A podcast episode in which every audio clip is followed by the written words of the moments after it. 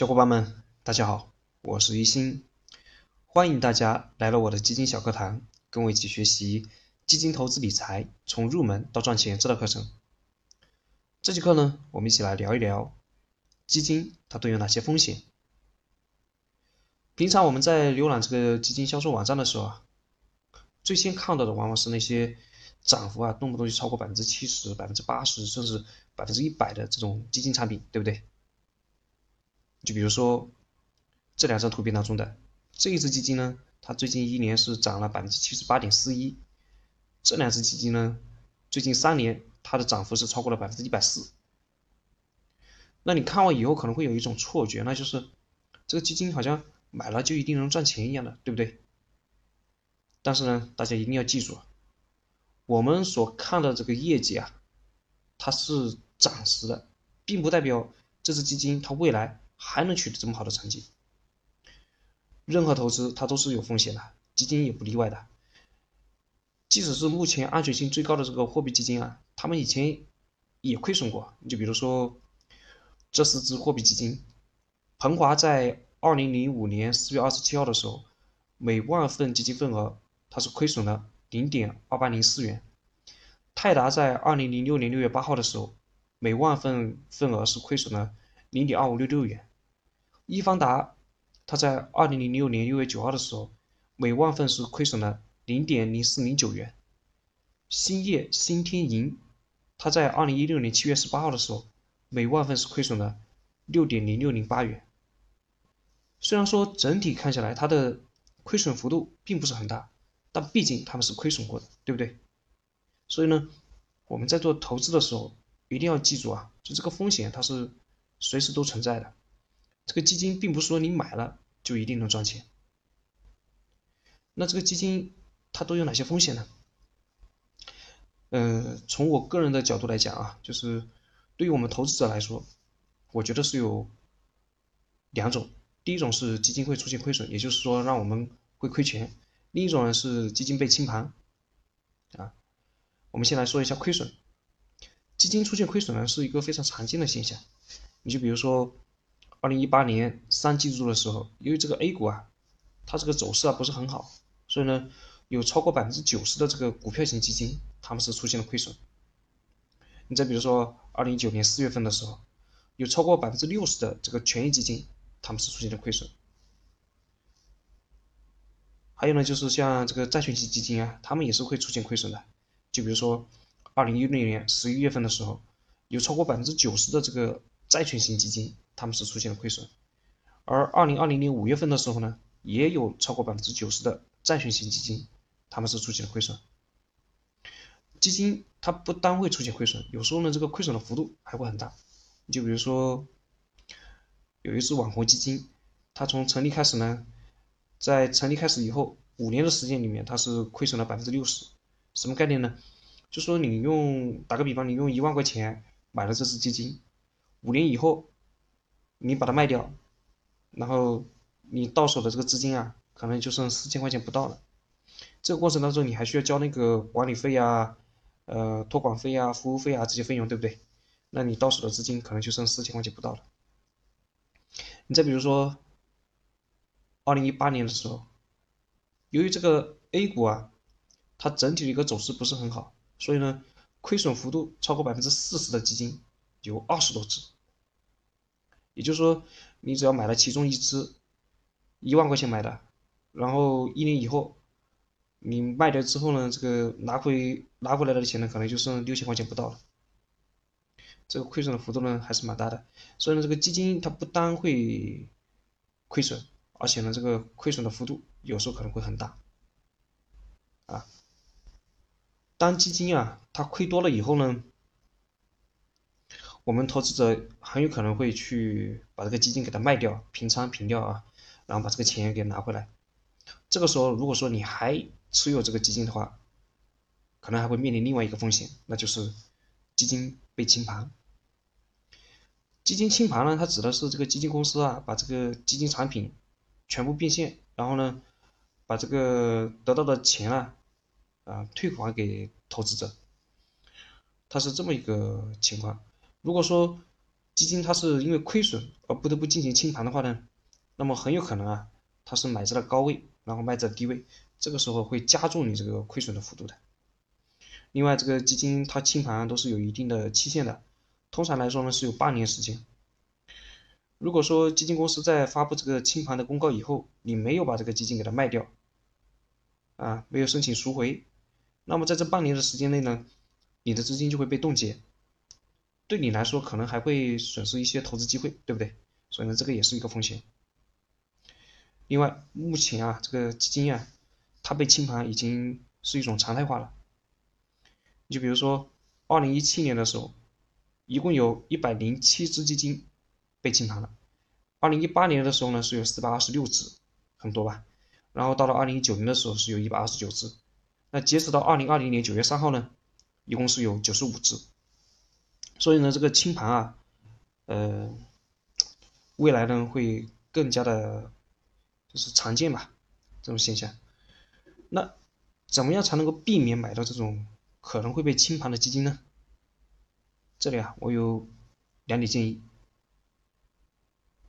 第一个建议就是建议大家谨慎去购买那些单位净值基金的单位净值常年在一块钱以下的基金，就是大家不要用这种炒股的思想啊去购买基金，认为这个价格低了，然后涨上去可能会更容易一些，它其实不是这样子的。哎，这个有可能是因为基金团队它这个投资能力啊出现了问题，相反那些基金净值长期保持在两块钱以上的这个。基金投资团队它的投研能力啊，可能会更强一些。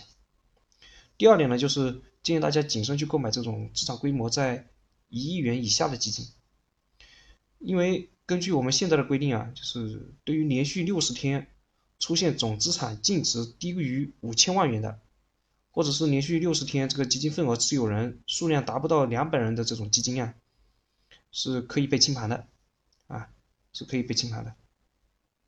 所以呢，我们一定要注意这两种情况。另外还有一点啊，需要提醒大家一下，就是你在网站上或者是 APP 上看到的这个基金规模啊，它这个数据是最近一个季度末的，不是实时的。这里我们结合两个例子来看一下啊。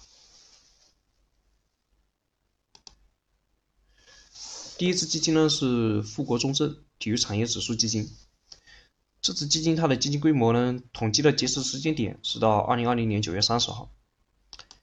另一只基金呢叫永盈医药健康基金，它的基金规模的统计截止时间点呢也是到二零二零年九月三十号。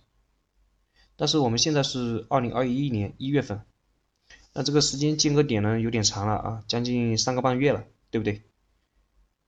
那像这种基金啊，它的基金规模还靠近一个亿了。对吧？最近呢，最近几个月呢又都是亏损的，所以说我们在挑选这类基金的时候，我们要对它的基金规模啊再做一个估算，啊，就看看它是不是在一亿元以上。怎么去估算呢？这里啊也是分两种情况，第一种情况呢就是对于这种指数类的基金啊，我们看一下怎么去估算它。首先呢，找到它的跟踪标的指数，就是中证体育产业指数，然后呢打开我们的交易软件，找了这只指数以后呢。它的规模的统计截止时间点是到二零二零年九月三十号，那我们就找到这个九月三十号。好看一下它的收盘价是多少？它的收盘价是二幺六幺点二三，二幺六幺点二三。然后今天的收盘价是多少呢？是幺七五五点八三，我们就减掉它。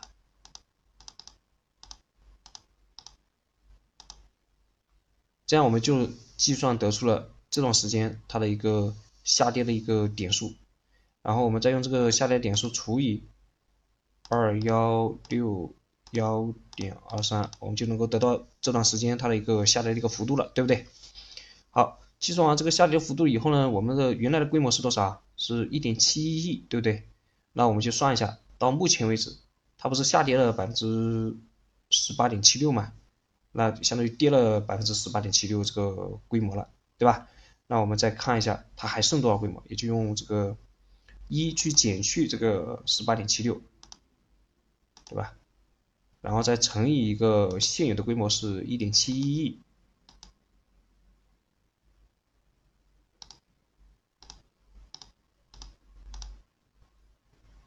那得到我们现在的规模呢大概就是一点三九亿这个样子。这是指数类的基金它的一个规模估算方法。那对于非指数类的基金呢怎么来弄呢？这里啊只能采取一个比较模糊的方法，就是我们到目前为止不是将近有三个半月的时间嘛，对吧？那就看一下它最近这三个月的一个跌幅、涨跌幅情况，然后用现有的基金规模啊去匹配这个最近三个月的一个涨跌幅，计算得出它的一个现有现在的一个规模情况，也就是用这个一个亿啊，再乘上一个一减去百分之六点零七，因为它下跌了百分之六点零七嘛，那得出来呢，差不多就是九千四百万不到，对不对？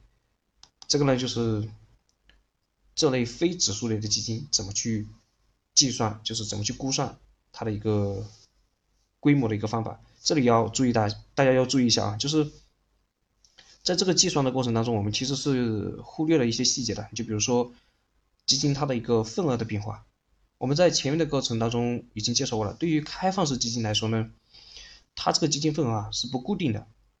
如果说有人买了，它这个基金份额就会增加。